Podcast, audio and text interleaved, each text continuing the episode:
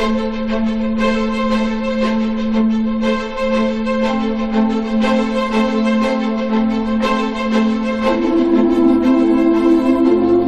escuchado cómo decían que la historia de hoy es de islas y leyendas.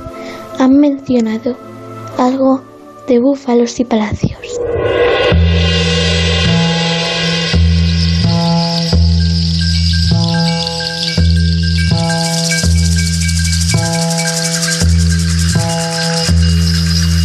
¿Se han preguntado alguna vez cómo se ve el mundo desde un faro? En Onda Cero tenemos una estación de radio en lo alto de uno. Estamos en un acantilado, asomados al Cantábrico. En Por fin no es lunes, Punta Norte.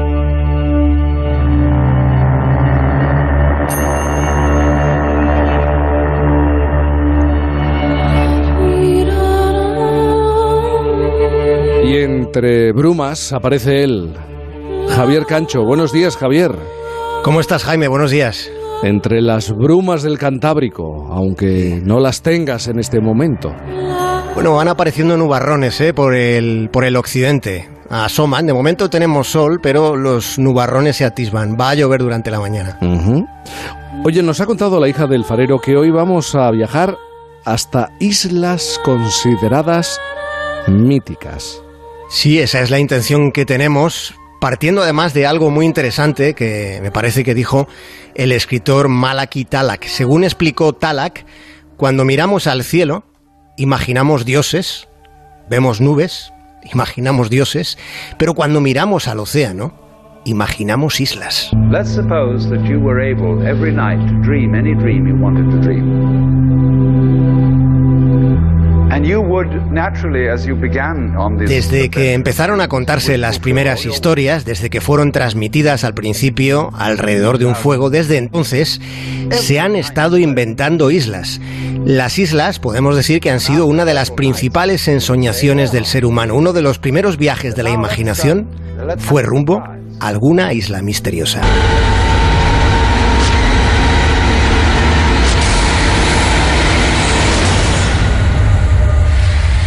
Nunca podrá salir de la isla.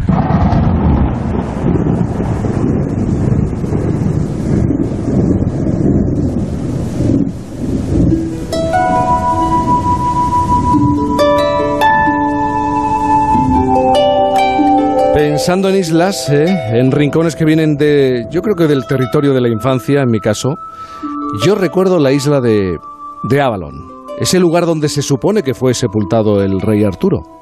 El rey Arturo, el de la mesa redonda, es desde luego una de esas historias, Jaime, que está llena de, misterios y que es una parte de nuestra mente donde habita en una especie de neblina el tiempo de cuando éramos niños, como dices. Fíjate, el rey Arturo fue enterrado en ese lugar que has mencionado, en Avalon, que se supone que estaba en algún paraje de las Islas Británicas. Avalon es uno de esos rincones legendarios.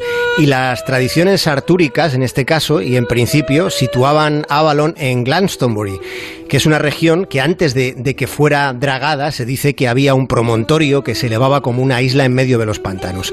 Las tradiciones celtas sostienen que en esa isla es donde habitaban las nueve reinas y que entre ellas estaba la mismísima Morgana. Pero claro, de todo aquello no queda nada más que la bruma del mito, no parece para nada probable que aquella isla en realidad existiera. Aunque, eh, ¿quiénes somos nosotros para decir que no existe lo que está en la imaginación? ¿Qué tal, Clarice? ¿Y han dejado de chillar los corderos?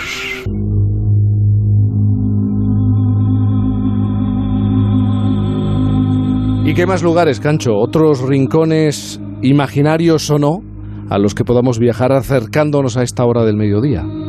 Podemos acercarnos, Jaime, a la, a la Ufaid, que fue una isla mítica, considerada real por varias culturas. Y así lo ha sido, de, hecho, hasta no hace mucho, porque eh, la, la, imagen perduró hasta mediados del siglo XX. Fueron los árabes de las marismas los que se lo contaron al explorador Wilfred Deisiger. Le dijeron que en Ufaid los palacios, las palmeras, los búfalos eran los más grandes que desde luego existían en cualquier otro confín del planeta. Le dijeron que esa isla estaba hacia la confluencia del Éufrates y el Tigris, en lo que fue Mesopotamia. Pero de esa isla hoy bueno, ya solo quedan los vestigios de la imaginación. Es como si se hubiera desvanecido en el aire.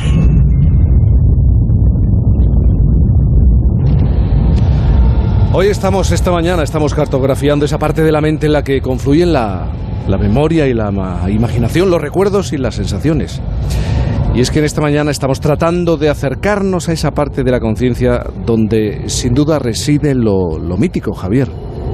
Sí, estamos recorriendo lugares que de algún modo pues ya, ya solo existen en esa parte de la conciencia inconsciente, porque son parajes que no tienen un espacio físico como tal, pero que desde luego sí proceden del tiempo más fascinante que hayamos tenido, de la edad de la inocencia, en la que todavía había islas por descubrir, tanto cuando éramos niños como en ese tiempo de nuestro planeta, un planeta inmenso en el que aún no estaba todo mapa googleado hasta el último de sus recónditos rincones.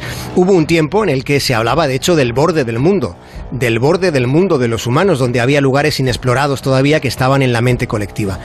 En esa que era la demarcación de lo insondable, es donde estamos indagando hoy. Y por ahí es por donde, Jaime, estaban todas estas islas que estamos mencionando. De todas maneras, me parece muy extraño que en este momento todavía no hayas hablado de una. No sé si te la estás reservando para el desenlace. ¿Qué pasa con la Atlántida? La Atlántida, que claro, sí, es el, el lugar fabuloso, eh, la isla continente, es el gran misterio.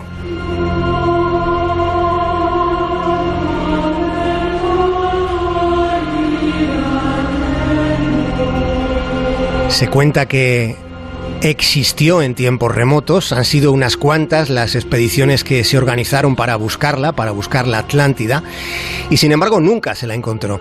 Fue en algún momento del siglo IV antes de Cristo cuando el mismísimo Platón habló de ese lugar y dijo Platón que la Atlántida se hundió en el océano. Y lo aseguró en sus diálogos de Timeo y Critias, dando comienzo así, de ese modo, en aquel momento, a la melodía de una leyenda que desde entonces ha atravesado todos los tiempos. Y es que qué importancia tiene el mito, Cancho. Aquel personaje, vamos a recordar, tan vinculado a la Atlántida, que fue conocido como el bueno de Ignatius. La importancia que tuvo en todo este trajín histórico. Tuvo muchísima importancia porque el señor Ignatius, Mr. Donnelly, fue el gran agitador de este mito del que nos estamos acordando, porque fue él el propulsor de la creencia que llegó hasta nuestras infancias. A finales del 19, que era la época de las exploraciones, fue él, eh, fue Ignatius Donnelly, quien planteó la posibilidad latente de que la Atlántida estuviera en mitad del Atlántico, en algún rincón del fondo marino. Pero querido Jaime, no es posible.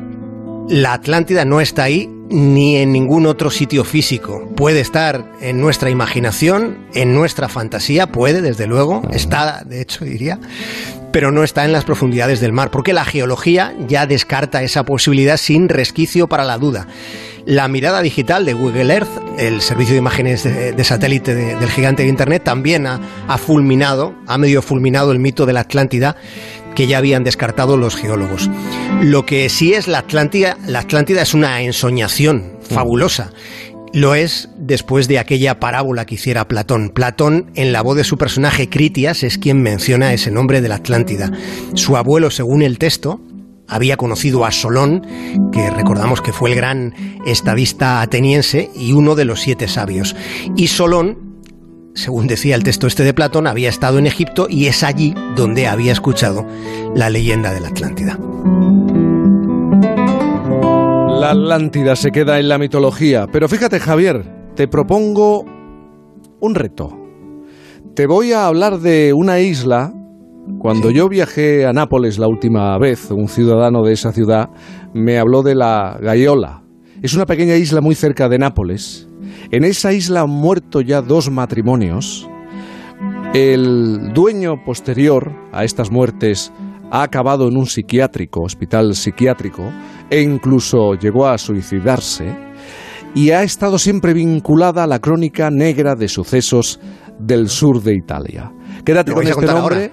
No, no, no, no, yo te pongo sobre la pista si quieres investigar Investigo.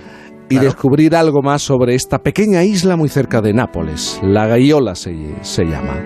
Así que... Pues lo, lo anoto, Jaime. y me pongo a investigar. nos ponemos todos a, investigar porque es muy curiosa la, historia de, de, esta pequeña isla. Javier, el próximo domingo de nuevo subimos a ese faro mirando al Cantábrico y esperamos ¿Qué nos puedes contar? Pues el domingo estaré aquí dispuesto a contarte alguna historia. Lo de la isla que me cuentas me va a llevar más tiempo para que quede todo bien documentado, pero el domingo que viene vuelvo a, por fin no es lunes, a aprovechar el domingo, que queda mucho. Un abrazo, Jaime. En este otoño que acaba de, de comenzar. Un abrazo muy grande.